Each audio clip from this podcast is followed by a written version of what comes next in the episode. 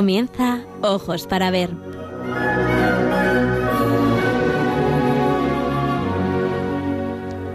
Hoy dirigido por María Ángeles Sobrino.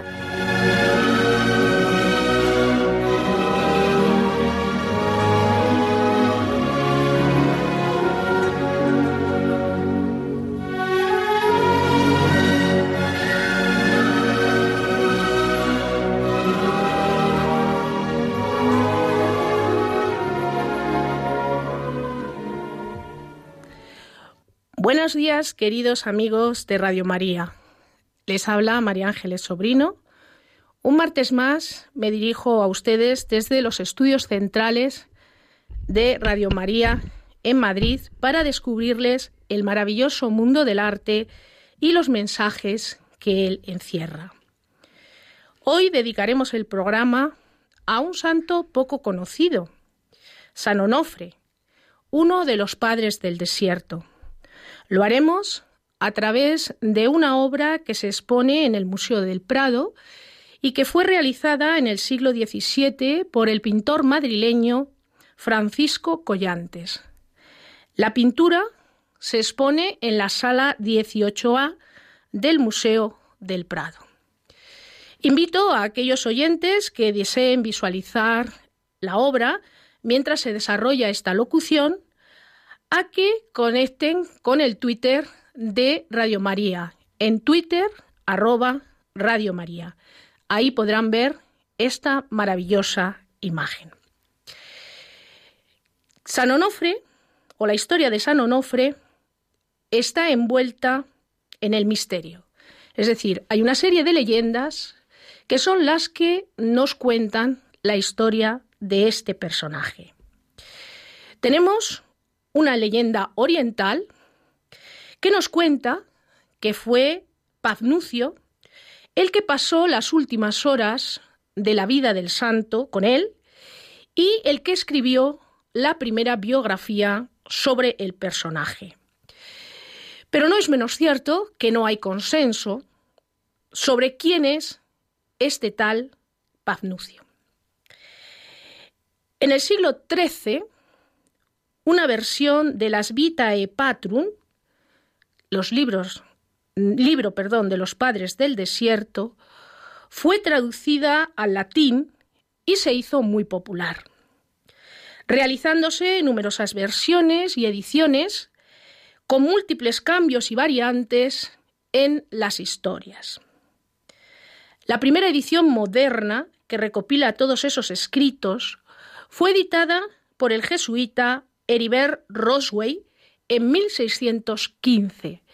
Una fecha interesante porque el cuadro que nosotros vamos a estudiar en esta presentación es precisamente de 1645. Luego está en el contexto de la importancia que cobran estos padres del desierto en la contrarreforma, es decir, en el siglo XVII.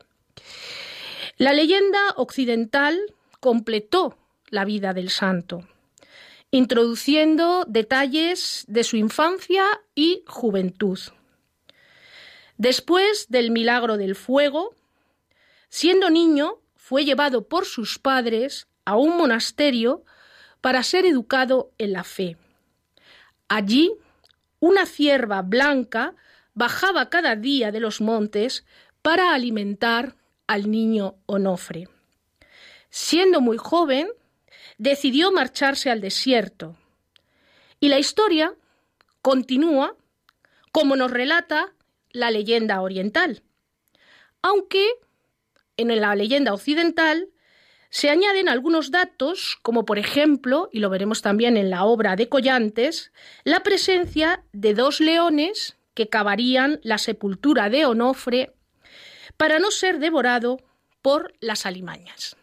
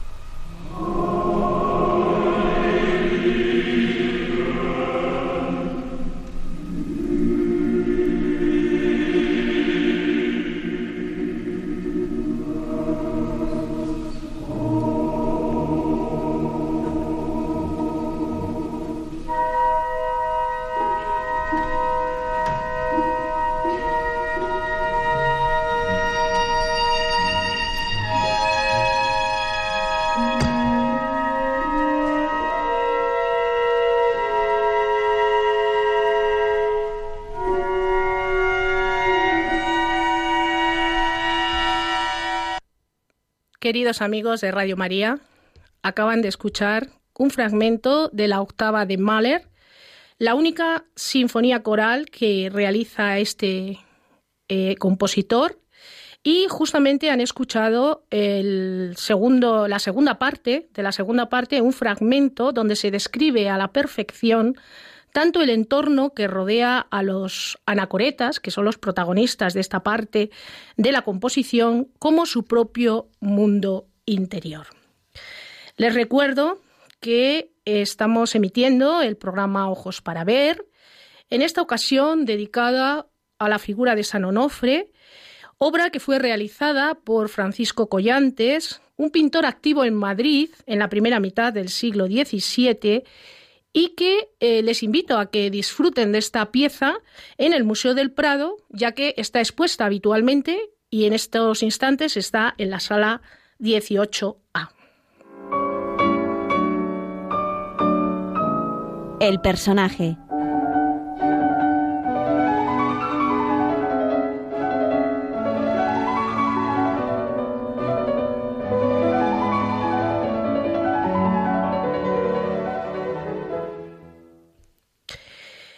Bueno, una vez que conocemos eh, brevemente las leyendas que han servido de inspiración para conocer y representar por parte de los artistas a la figura de San Onofre, vamos a profundizar un poquito más en el conocimiento del personaje. Según estos relatos antiguos, nació en la antigua Abisinia, la actual Etiopía, hacia el 320 y se cree que pudo morir en Siria hacia el 400.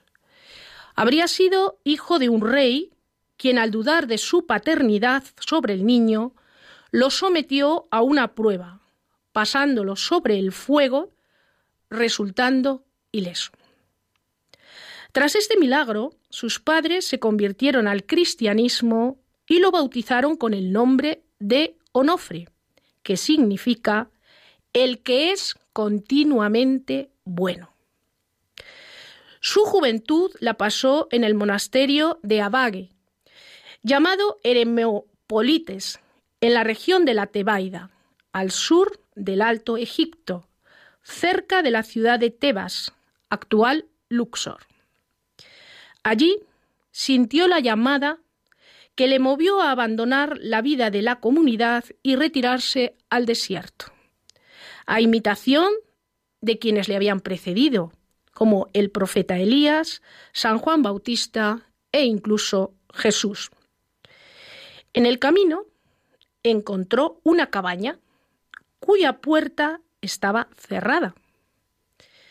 Onofre llamó y un venerable ermitaño le abrió la puerta y le dijo, Te aguardaba, Onofre, que, como ves, sabía de antemano tu nombre ni me son desconocidos tus deseos, ni ignoro para lo que el cielo te reserva. Persevera, pues, hijo, en tu propósito, persevera, pues, hijo, en tu propósito, y entra en mi choza a descansar algunos días. Este anciano será un personaje importante en la vida de Onofre, pues será el encargado de instruirle en las reglas que debía observar y cuando el venerable ermitaño consideró que ya estaba preparado, lo llevó a un paraje en el desierto donde encontraron una palmera y dijo, Este es el lugar que Dios te señala. Allí, en el lugar donde estaba esa palmera, se quedó Onofre, y una vez al año su maestro acudía a visitarle hasta que murió. Su vida en el desierto era de una austeridad extrema, dedicada a la oración, sin comida ni bebida. El Señor, apiadándose de él, mandó que la palmera produjese los dátiles necesarios para su sustento y un ángel depositaba la ración diaria de agua y pan. Después de sesenta años de vida penitente, vio un día Onofre a un hombre que estaba a cierta distancia, muy fatigado. Rápidamente se acercó a él. Pero el aspecto salvaje de Onofre, con sus barbas y cabellos largos y su cuerpo cubierto con hojas de palma, infundió temor a este hombre. Este hombre se llamaba Pagnucio, que huyó despavorido a lo alto de una colina. Onofre le siguió y le pidió que bajara de la colina y que no tuviese miedo de él. Tras mucho insistir, Onofre consiguió que Paznucio confiara en él. Ambos se dirigieron a la cueva de Onofre y allí encontraron la comida milagrosa bajo la palmera para ambos. Al poco tiempo de este encuentro, Onofre murió. Esto sería a grandes rasgos lo que nos cuenta la leyenda sobre la figura de Onofre. Pero realmente lo que nos interesa a nosotros como creyentes, como fieles cristianos, es el ejemplo que este personaje ofrece para nosotros. Y desde ese punto de vista nos damos cuenta que desde su juventud Onofre demostró una gran voluntad de lucha. Durante toda su vida le acompañaron el esfuerzo, la fortaleza y la paciencia. Pero su virtud más destacada fue la perseverancia, algo que le había recomendado ese venerable anacoreta con el que se encuentra por primera vez. Sabedor de las dificultades de la vida en soledad, siguió adelante con su compromiso de vida, la entrega espiritual, viviendo con intensidad su experiencia interior. Entre los anacoretas, este era un valor muy reconocido y muy apreciado, al igual que lo es en la sociedad actual. Porque es verdad que en la sociedad actual encontramos muchísimas dificultades en el camino y no podemos perder de vista este valor, el valor de la perseverancia. Porque si perseveramos en nuestros objetivos, antes o después llegaremos a la meta. Él tenía un objetivo, seguir los pasos del profeta Elías y de San Juan Bautista en su amor a Dios y también a Jesús cuando se retiró al desierto. Luchó contra todos los obstáculos que encontró en el camino para conseguirlo sin desfallecer y logró el éxito.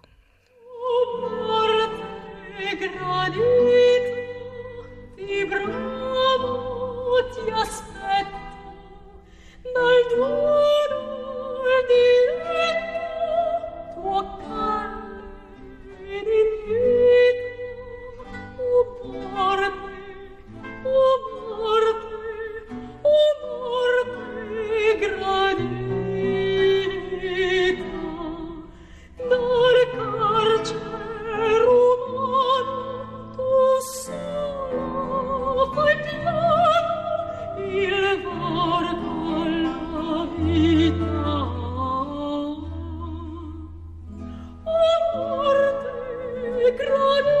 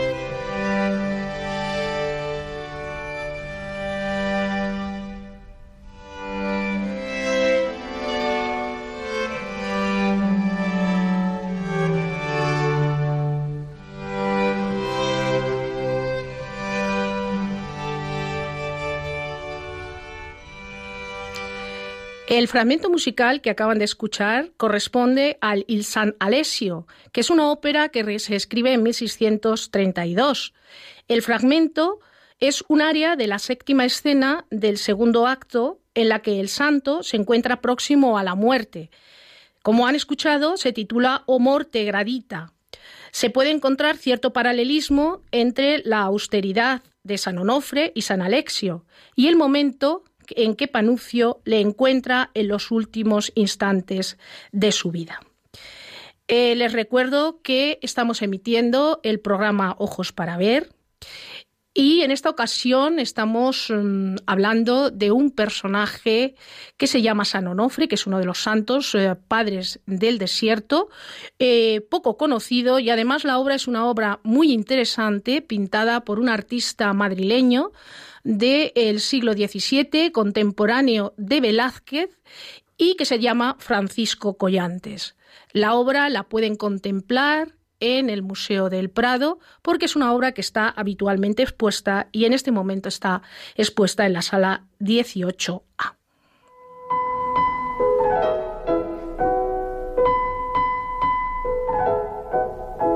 La obra.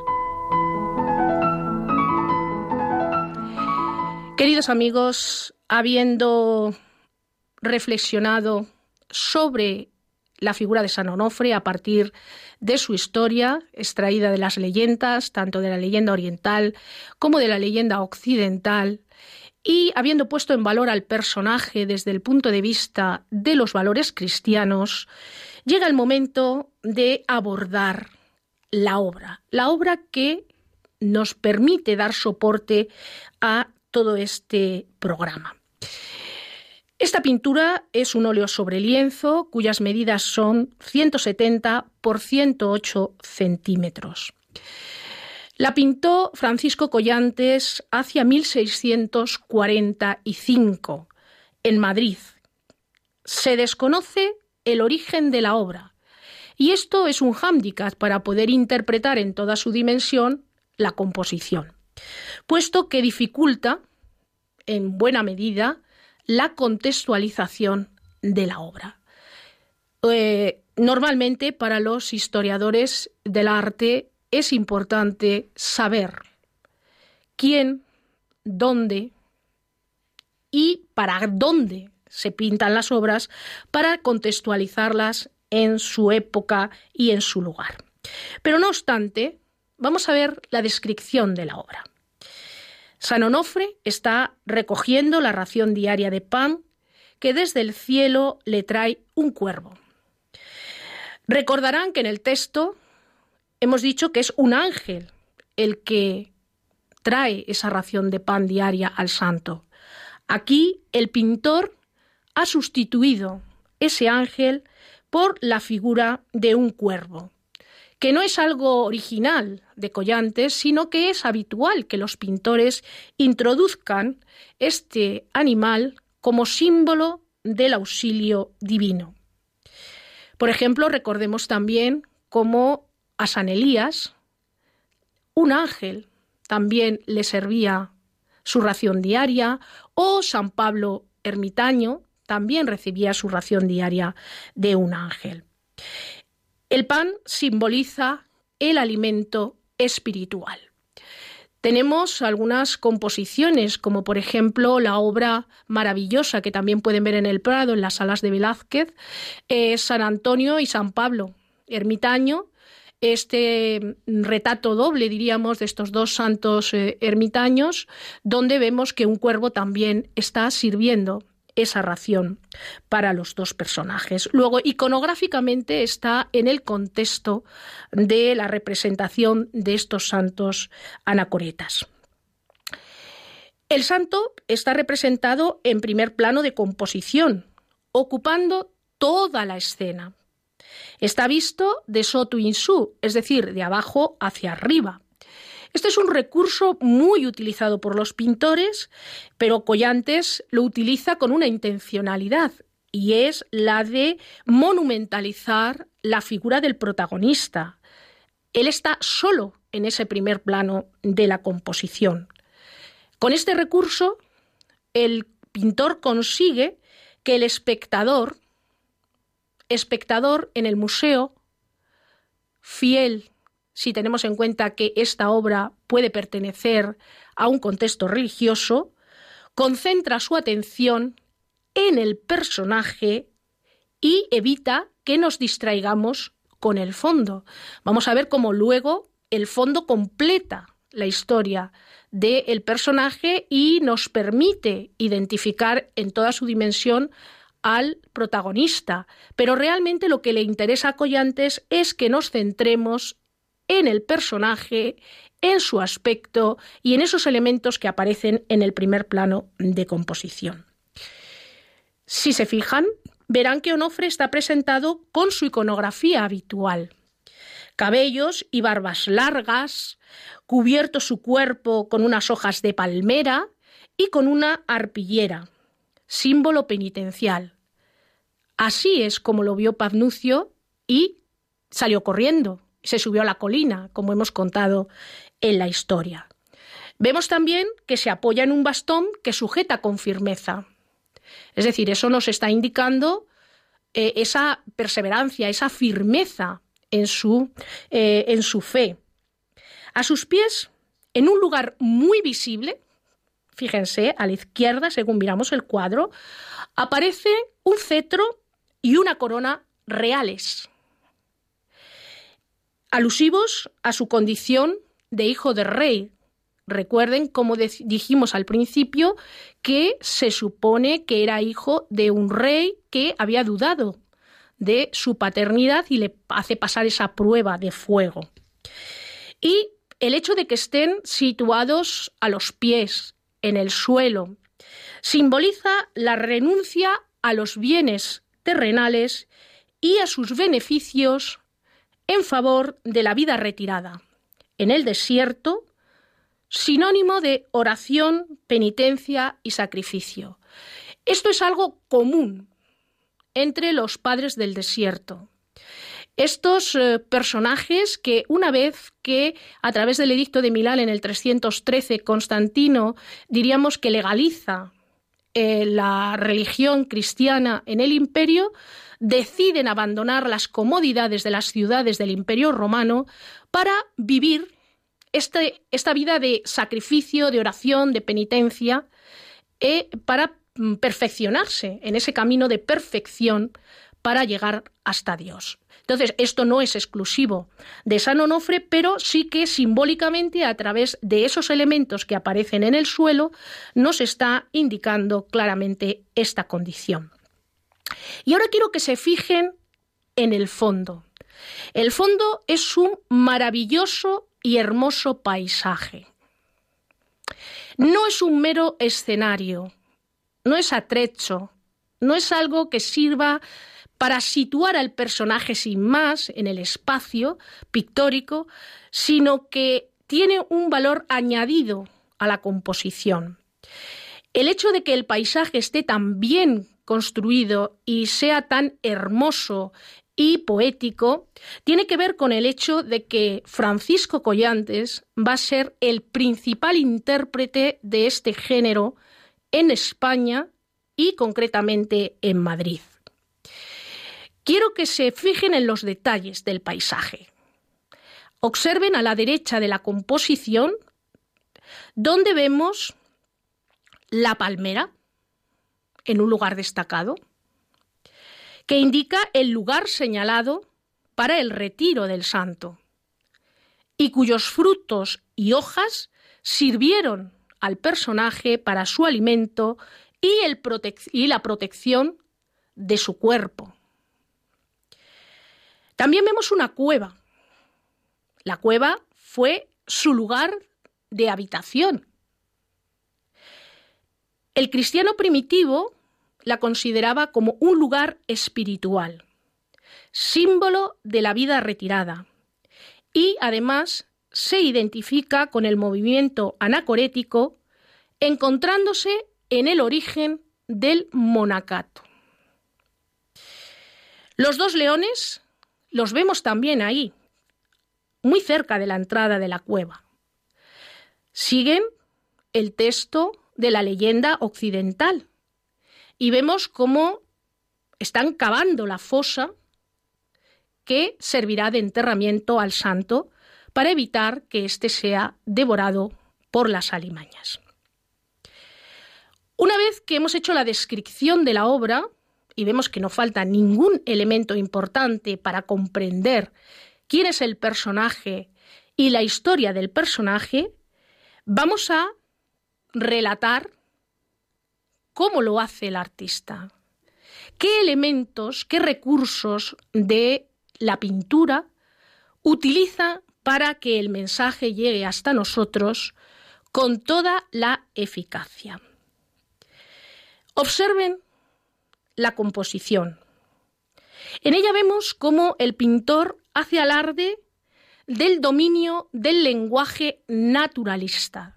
Estamos en el barroco, en Madrid, en el siglo XVII. Y les recuerdo, porque ya hemos hablado varias veces del barroco y de los lenguajes plásticos del barroco, que hay dos lenguajes básicos de interpretación en el barroco.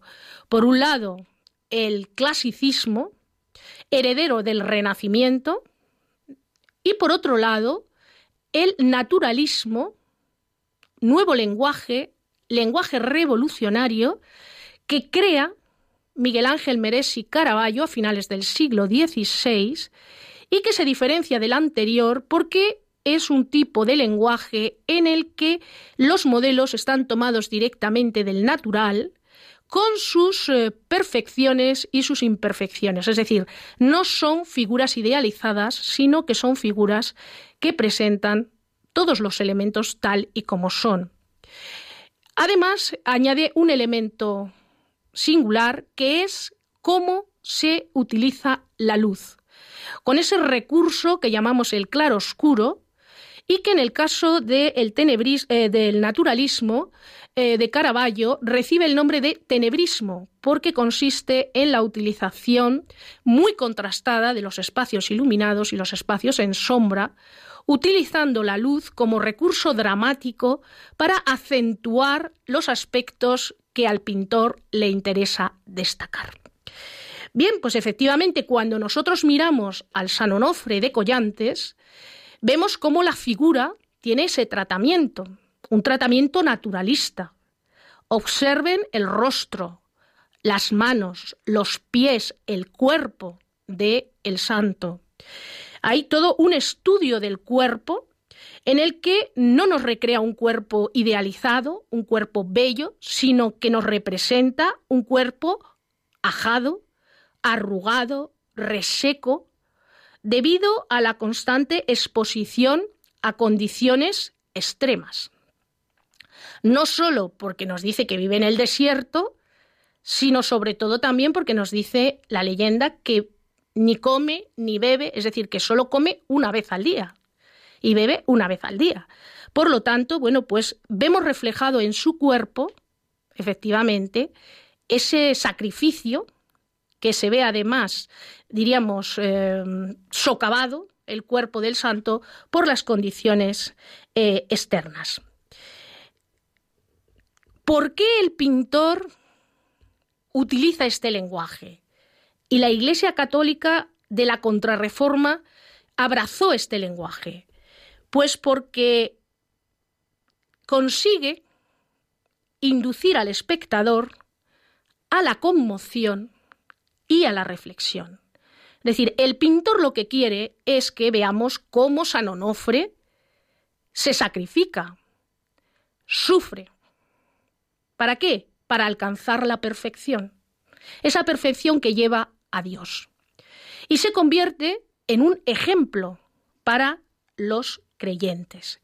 Y eso lo hace a través de ese lenguaje naturalista, pero también fíjense cómo la luz también está modelando ese cuerpo y está acentuando esos rasgos significativos de el castigo del cuerpo, a través de esos sacrificios y de esa exposición. Y el contrapunto a este naturalismo lo encontramos en el paisaje. El paisaje sobre el que se recorta la figura del santo, vemos que es un paisaje donde predomina el lenguaje clasicista, donde las masas están compensadas y amplios celajes crean un escenario idílico, con zonas iluminadas brillantemente. Pero tampoco quiero que pierdan de vista que en el caso español hay una fuerte influencia del mundo flamenco. ¿Por qué? ¿Y dónde vemos ese mundo nórdico en la obra de Collantes? Pues es la incorporación de esos pequeños detalles que hemos mencionado, como la palmera, los leones, que parecen anecdóticos, pero que realmente son importantes para tener la comprensión completa de la figura y de la historia de San Onofre.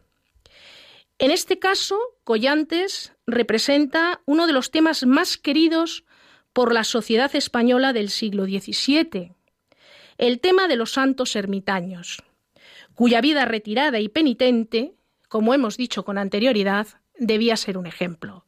Y vuelvo a repetirles, tenemos el caso de San Antonio y San Pablo ermitaño de Velázquez, que lo pintó Velázquez para el Palacio del Buen Retiro. Pero tenemos también la obra de mm, San Pablo Ermitaño o de Santa María Egipciaca, pintados por Rivera, que nos hablan de la importancia que estos padres y madres del desierto tuvieron en la contrarreforma para eh, la religiosidad española. La obra perteneció a la colección de Isabel de Farnesio. Esto es otro dato interesante, porque la obra no estaba en la colección real de los Austrias, sino que será la segunda mujer de Felipe V quien compre, esta italiana, quien compre este cuadro y lo mande a la granja de San Ildefonso, al palacio de la granja de San Ildefonso en Segovia, la principal creación de los primeros Borbones en España. Esto nos está indicando el interés que esta reina de, origen y de formación artística italiana tenía de un pintor del que prácticamente, ahora lo vamos a decir, no tenemos información, pero que ya en el siglo XVIII esta reina supo ver su valía como artista.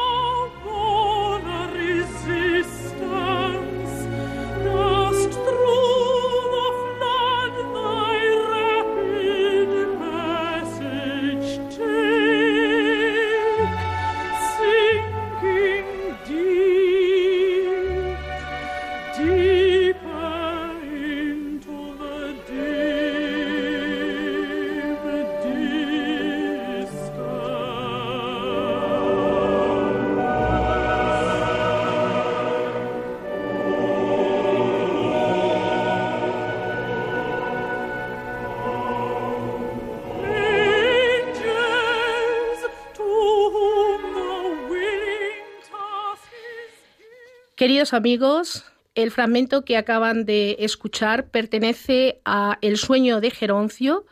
Es una especie de cantata dramática compuesta por Elgar en 1900.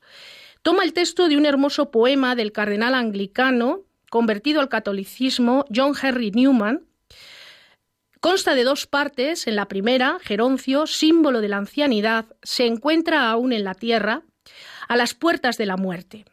En la segunda, la más extensa, su alma pasa por diferentes estadios hasta que finalmente el ángel la transporta al paraíso.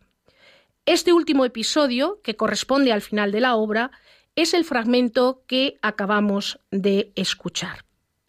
Les recuerdo que siguen en la sintonía de Radio María, que estamos emitiendo el programa Ojos para Ver y que estamos dedicando este programa a la figura de San Onofre. Hemos hablado de su leyenda, hemos hablado también del personaje y de el valor extraordinario eh, cristiano que tiene este personaje en el siglo XVII y en la actualidad como ejemplo de perseverancia y hemos hablado también de la obra de Francisco Collantes, pintada hacia 1645, una obra de la que no tenemos eh, datos sobre su procedencia, pero que ilustra muy bien no solo la historia de San Onofre, sino también ilustra muy bien ese valor que tenían para la contrarreforma los personajes de los eh, padres del desierto, como ejemplo de oración, penitencia y sacrificio. La vida del pintor. Queridos amigos, eh, ya habiendo hablado de la composición de Francisco Collantes, nos toca hablar de el artista, del autor de esta obra. Pero antes de empezar a glosar brevemente la vida de este pintor, les voy a dar el teléfono por si quieren participar, si quieren compartir con los demás oyentes su impresión sobre esta, eh, sobre esta presentación, sobre el personaje, o bueno, pues que me cuenten un poco cómo, si tenían idea de quién era este personaje, porque es verdad que para los que vivimos en Madrid hay una calle que se llama San Onofre, con un establecimiento de dulces muy rico también en esa misma calle, pero a lo mejor no todos sabían o sabíamos quién era este personaje. Entonces, si quieren compartir su experiencia con San Onofre con todos nosotros, les digo nuestro número de teléfono. 91 00 5 94 19. Les repito, 91 00 5 94 19. Pues ¿quién era Francisco Collantes? Pues Francisco Collantes era un pintor estricto contemporáneo de Velázquez, porque nace en Madrid en 1599 y muere también en Madrid en, 1600, perdón, en 1656. A pesar de ser uno de los grandes pintores de la escuela madrileña de la primera mitad del siglo XVII, es el gran desconocido a día de hoy de todos esos pintores que trabajaron en Madrid en ese periodo. No tenemos datos biográficos de él, directos, es decir, no se ha encontrado su partida de nacimiento, no se ha encontrado su partida de defunción, no se ha encontrado ningún dato relacionado con su matrimonio, que esos son los datos o las fuentes directas en relación con la investigación de los personajes. Los estudios sobre el artista se han reconstruido a partir de fuentes indirectas y son datos relacionados con su vida profesional, pero tampoco tenemos una constancia y una certeza absoluta de que sean ciertos. Pues de esta manera hablaremos de Cean Bermúdez, que es uno de los principales estudiosos del arte español, y que eh, tomamos de él la referencia de que fue discípulo de Vicente Carducho. Vicente Carducho es un pintor de origen italiano que pertenece a una gran familia de artistas que vinieron a finales del siglo XVI a Madrid para trabajar al servicio de la corte madrileña para decorar el Escorial. De esta manera diríamos que entró de forma directa a través de artistas formados en Italia eh, la influencia del mundo italiano en España. Pero tampoco tenemos datos que corroboren efectivamente su estancia en el taller de Vicente Carducho. También los especialistas eh, presuponen que su evidente conocimiento eh, de la pintura italiana, como hemos podido constatar a través de la obra que les he comentado, del naturalismo, del clasicismo, etcétera, pues eh, hace suponer que debió de estar durante algún tiempo en Italia. Y bueno, pues a juicio de algunos especialistas eh, podría explicar también la falta de documentación en España. Es decir, si no está durante un periodo de tiempo en, en España, es difícil que podamos encontrar documentación del artista aquí en España. Eh, esto no sería nada raro porque les recuerdo el caso de Giuseppe de Rivera, de José de Rivera, el españoleto, que muy joven marchó a Italia desde Valencia y desarrolló toda su carrera artística en Italia y lógicamente de esos primeros eh, años del artista no tenemos tampoco documentación. Vuelve a aparecer la figura de Francisco Collantes en 1634 eh, con algunas obras que fueron adquiridas por el rey para el Palacio del Buen Retiro en Madrid. Les recuerdo que este palacio fue construido a instancias del conde duque de Olivares por el rey Felipe IV como lugar de recreo, de esparcimiento. Y para la galería de paisajes, una galería que, es, que había en este real sitio, se adquirieron algunas obras de eh, Francisco Collantes. Además, su nombre aparece también mm, reseñado en numerosos inventarios de colecciones nobiliarias del siglo XVII, asociados a paisajes que, como les he comentado, fue el género que cultivó principalmente. Su dedicación al género del paisaje, un género considerado secundario en el siglo XVII, dentro de la categorización de los géneros artísticos, el paisaje estaba considerado como secundario. Quizás de ahí también el hecho de que tampoco se le hubiera prestado demasiada atención hasta ahora al artista. Pero lo cierto es que ocupó un lugar muy destacado mm, dentro del elenco de pintores de la época, pues eh, siempre aparece mencionado en su condición de maestro del paisaje, demostrando, como hemos visto, su conocimiento del paisaje italiano, sobre todo del ámbito napolitano y romano. Las fuentes antiguas dicen que cultivó también el género del bodegón, pero lo cierto es que, mm, a pesar de las numerosas referencias que hay en inventarios, eh, no conservamos, a día de hoy, no hay identificado ninguno de su mano. No hay que dudar de su habilidad para el mismo si observamos el parecido con que representa los objetos inanimados en sus composiciones. Y yo les invito a que mirando nuevamente la obra de Collantes, se fijen en la verosimilitud con que representa esa corona, ese cetro, ese bastón en el que se apoya el santo. Resumiendo, les diré que Francisco Collantes es un digno, dignísimo representante de la escuela madrileña de la primera mitad del siglo XVII, que es verdad que estos pintores trabajan al amparo de la corte y de las instituciones religiosas y bajo la sombra del el gran pintor de este momento, que es Diego de Silva Velázquez. En general, les diré que en la obra de estos pintores de la primera mitad del siglo XVII en Madrid y de mediados y hasta mediados del siglo, se observa una evolución que va desde el realismo o ese naturalismo que hemos mencionado en el caso de la figura de Collantes, hacia un mayor sentido decorativo que desarrollarán los artistas de la segunda mitad del siglo.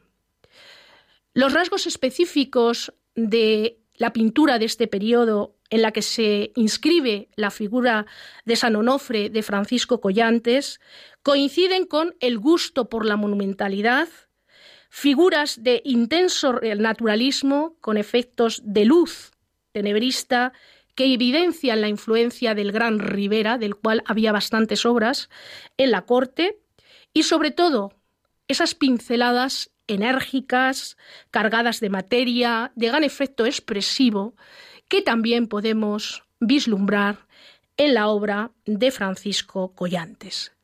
Como no podía ser de otra manera, en este contexto del siglo XVII y como ya hemos mencionado con anterioridad, los temas que fundamentalmente se tratan son temas relacionados con el asunto religioso, los temas mitológicos, los retratos y el bodegón.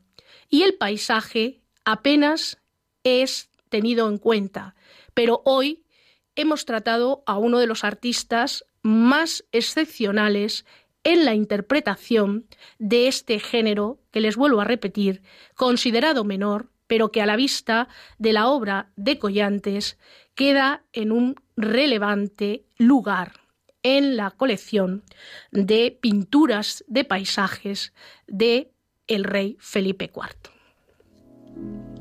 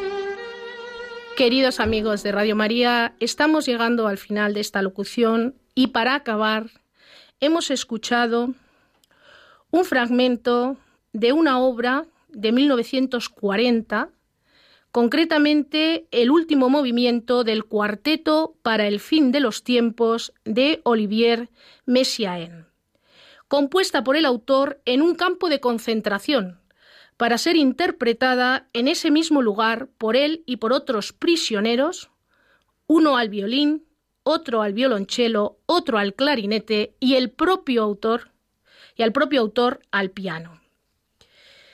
Lo que han escuchado es la loa a la inmortalidad de Jesús.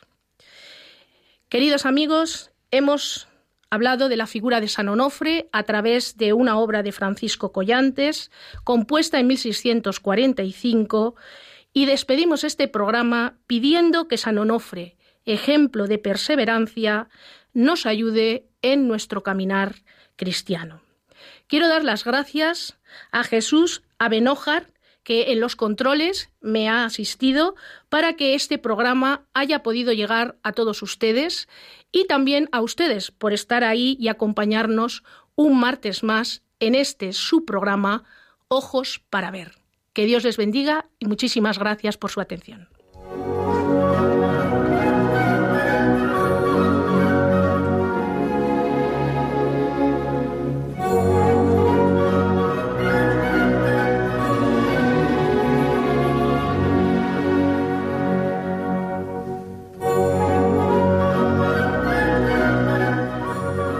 Hasta aquí, queridos oyentes, ojos para ver. Hoy con la dirección de María Ángeles Sobrino.